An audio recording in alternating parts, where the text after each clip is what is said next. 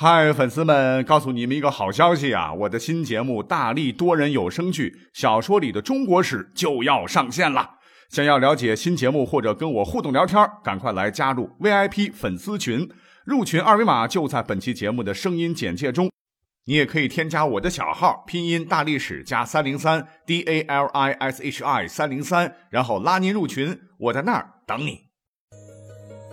管他正史野史。这里只有大历史，大力讲的历史正在播出。欢迎收听本期节目。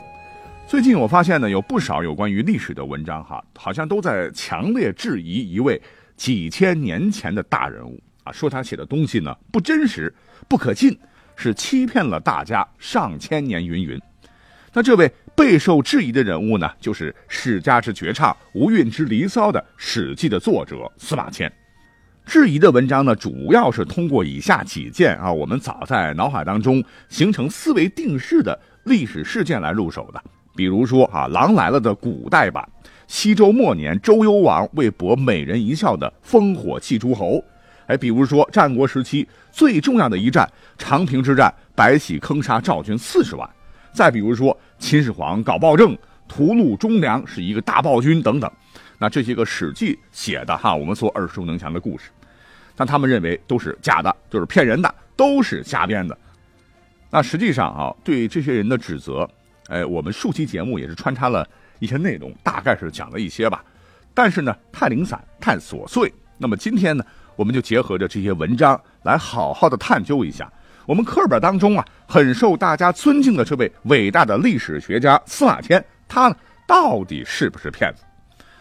好，我们长话短说啊，先说第一个故事。烽火戏诸侯是真的吗？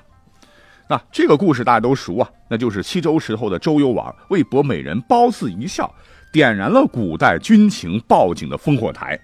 狼烟被点起，那各路诸侯一看，大王的地盘被少数民族犬戎进攻了，于是纷纷带着兵马这拍马来救。谁想到啊，这个周幽王是逗你玩这个褒姒看了城下气喘吁吁的诸侯军队。果然是开心的哈哈大笑啊，让周幽王很满意。可是，一次两次也算了啊。这个周幽王呢，是过段时间点一次烽火，过段时间点一次烽火，惹得诸侯们很火大啊。你当我们是猴子吧？后来有一次啊，犬戎大军真杀到啊，国都危急。可是烽火点起呢，一个救兵都没来啊。镐京很快被攻破，周幽王被杀死，西周灭亡。可是后来呢，有人对司马迁写的这个事儿呢？画出了一个大大的问号，原因主要有四。第一点呢，有人认为，将烽火呀作为传递讯息，特别是传递紧急军情的手段，最早呢出现于战国，而烽火台广泛应用于国防建设的，应该始于秦汉。也就是说，西周那会儿呢，啊，压根儿就不可能发明这东西。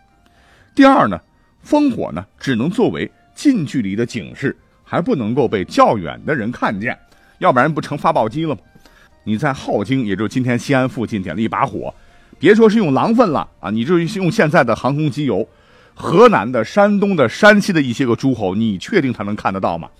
啊，看地图，这最近的诸侯国郑国，离这个镐京也要在三百华里之外，那难道有千里眼吗？质疑的第三点就是根据《史记·周本纪》说，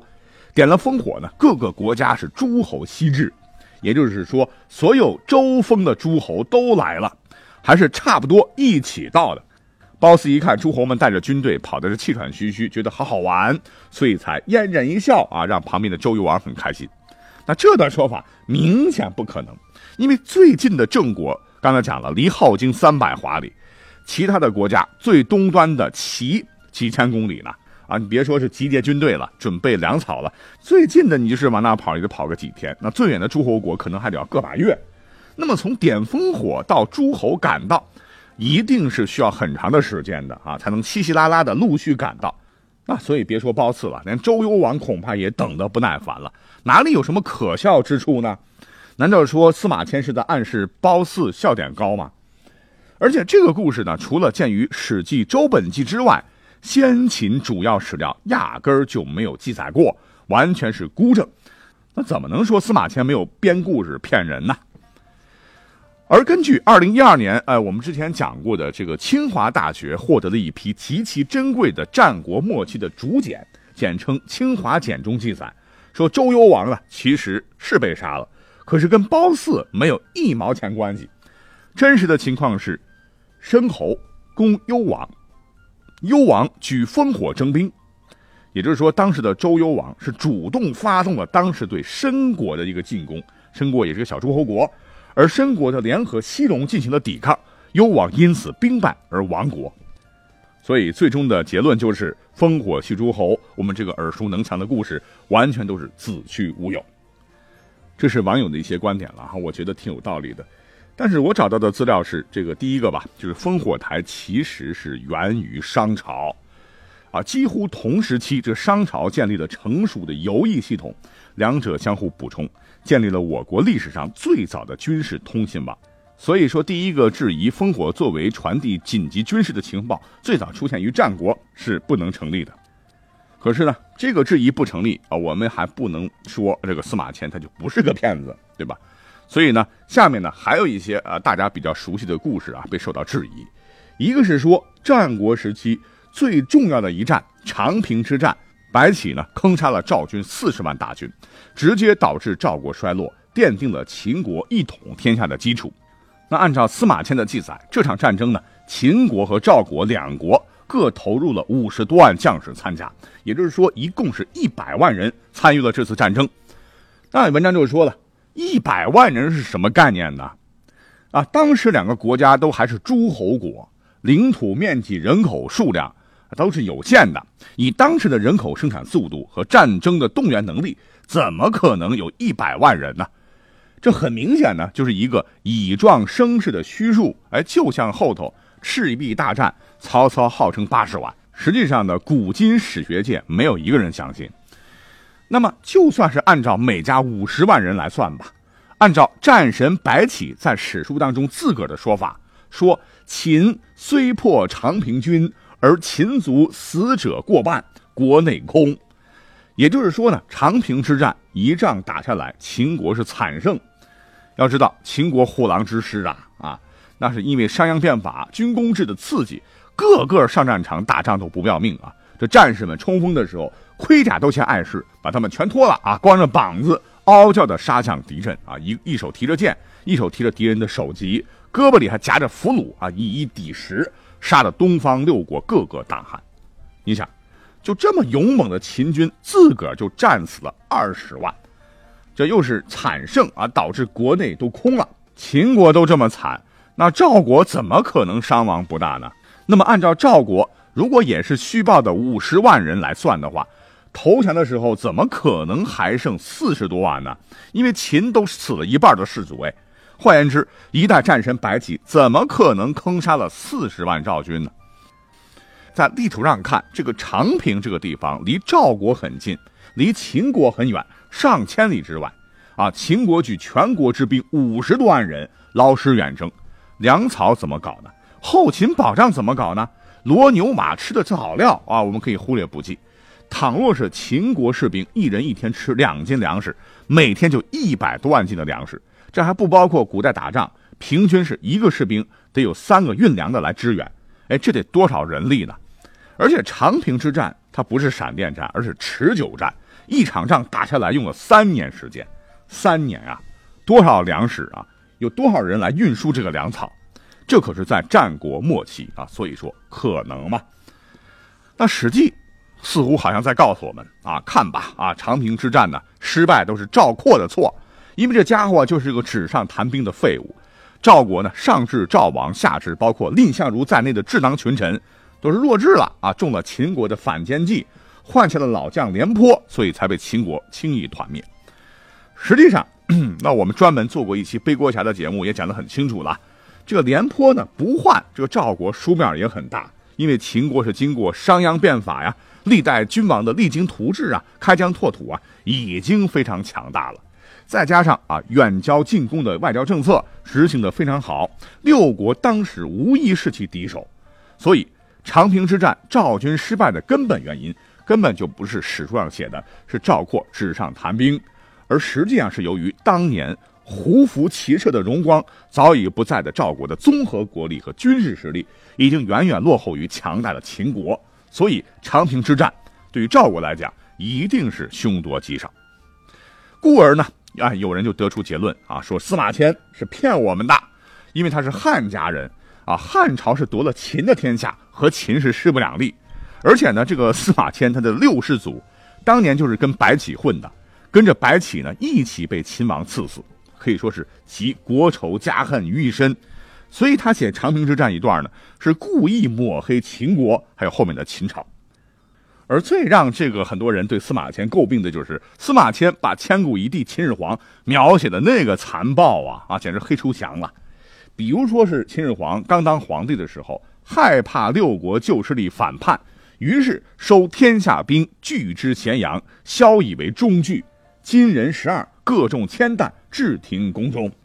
说明一下，这个担呢，就是古代的重量单位，历朝历代都不一样啊。秦朝的一担呢，换算成现在的这个度量单位，大概是一百零九公斤。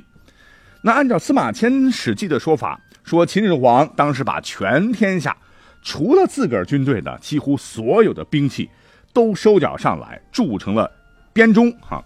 和历史上有名的十二个大金人儿编钟没多少了。可是金人很有名啊，有大有小，最小的一个也在三十吨以上，大的呢在八十至九十吨以上，十二个金人加起来差不多是一千吨，听着好像挺多的呀。可问题呢就出在这个一千吨，听起来好像挺多的，可是我们国家要知道，早就从铜器时代、铁器时代过渡到了农耕时代，炼铜炼铁技术当时已经世界领先。打了这么多年仗啊，一个赵国长平之战就有五十万将士，又是剑又是戈又是盔甲的，而且秦朝建立起横贯东西、幅员辽阔的一个大帝国啊，严刑峻法下，一共才收缴了天下兵器一千多吨，这帝国是不是有点太寒酸了呢？那既然呢，史书还说啊，不让民间私藏兵器，秦国是以法家治国，秦国苛政啊，如果私藏兵器的话。是要掉脑袋的，可这个司马迁呢，却又在《史记》叫《淮阴侯列传》当中啊，说了这么一个故事：说韩信呢，早年在淮阴呢还没发达的时候，被一个屠夫侮辱，屠夫骂他说：“你韩信虽然长得是人高马大、人模狗样，还喜欢带着剑四处显摆，但你其实呢就是个懦弱的家伙，不然的话就当着大伙的面从我的胯下爬过去。”韩信想了想啊，就是小不忍则乱大谋嘛，还真钻了。嗯，但这个胯下之辱的故事啊，今天讲的重点不是韩信啊，而是韩信的那把大宝剑。你想啊，他拿着宝剑啊，天天在街上四处乱逛，难道他不怕被抓，受到秦律的重罚吗？害怕伤了人被抓，却不害怕秦朝因为你私藏武器被抓？那司马迁这么写，是不是有一些自相矛盾了呢？矛盾的还有啊，我们以前讲过的，我们所熟知的，说是秦始皇驾崩，他没有留下遗言。李斯啊，这厮呢和赵高合谋，矫诏杀了扶苏，立了胡亥，毁了大秦。而实际上，根据前头讲到的《清华竹简》记载，秦始皇临终前正是由他本人同意胡亥继位的，跟李斯和胡亥压根儿都没关系。结果呢，这两个人被背了千古黑锅啊，都是司马迁的老家伙给害的啊，等等。其实呢，史记当中还有很多的故事啊，为人所诟病，都是剑指司马迁。那今天呢，我做这期节目的这个目的啊，就是想告诉大家，通过这些故事，我们也不能说司马迁就是个骗子。司马迁他老人家并没有欺骗我们任何人，他当之无愧的仍然是我们这个国家最牛的历史学家。我看到呢，很多人写的书啊，包括文章都说，其实史记它不是一个史学作品啊，它是个文学作品。因为司马迁写的很多故事，比如说鸿门宴啊，那些细节写的描写的细如发丝，就好像事情发生的时候，司马迁在旁边看的一样啊，让人身临其境。其实我想一想，这这也没什么呢，因为《史记》确实有部分错误啊，也有一些含糊不清的地方，很多故事可以当做小说看，但那是瑕不掩瑜啊，因为史实性和文学性它并不矛盾，而且在古代很多史书它就是在讲故事。啊，讲一个个生动的故事，不是像我们现在的教科书那样啊，只是干巴巴的列几条，嗯，没有什么吸引力。那第二呢，就是司马迁的治史的态度其实是非常严谨的，啊，《史记》当中的每一个故事，而且都是有根有据的。那么，《史记》是运用了大量当时从西周到秦汉的典籍文献，可知的书名呢，当时达到了一百零六种，是涵盖了经史子集，而且成书的时候写的是清清楚楚、明明白白。哎，只不过到现在呢，都已经遗失了，所以呢，才有了刚才讲的烽火戏诸侯之类的，成了孤证。但这并不是司马迁的错啊。第三呢，就是个别新发现整理的新资料，比如说刚才讲的清华竹简记录的，告诉各位，也未必是真的呀。他们只能作为《史记》的有益补充，绝对不能替代《史记》的重要地位。啊，即使有错，主要也是司马迁在资料不多的时候，只能依照当时不可被识别的错误史料来导致的。啊，他那个时候已经尽可能的做到最好了。还有一点呢，就是史料非常多嘛，也有相互矛盾、难以分辨真假的时候。可是司马迁就是在写《史记》的时候是有选择的，把他们都写下来了，没有任意的裁剪。你比方说《史记》介绍老子的就有好多种，这是第四点。那第五点呢？司马迁为了写史书，当时是游历访古，实地考察，是身于其事，亲见而闻，遍访民间，搜集大量的口述史料。啊，没《史记》，你怎么来印证清华竹简里的事是不是确有来源呢？《史记》当中有一些是特殊笔法，比如说刘邦他妈呢和金龙交合生下刘邦，还有陈胜吴广装神弄鬼的事儿，哎，大家千万不要误解了司马迁的本意。那我们又从一个比较偏的一个角度啊，重新又审视了一下《史记》，那希望这期节目你能够喜欢，我们下期再会。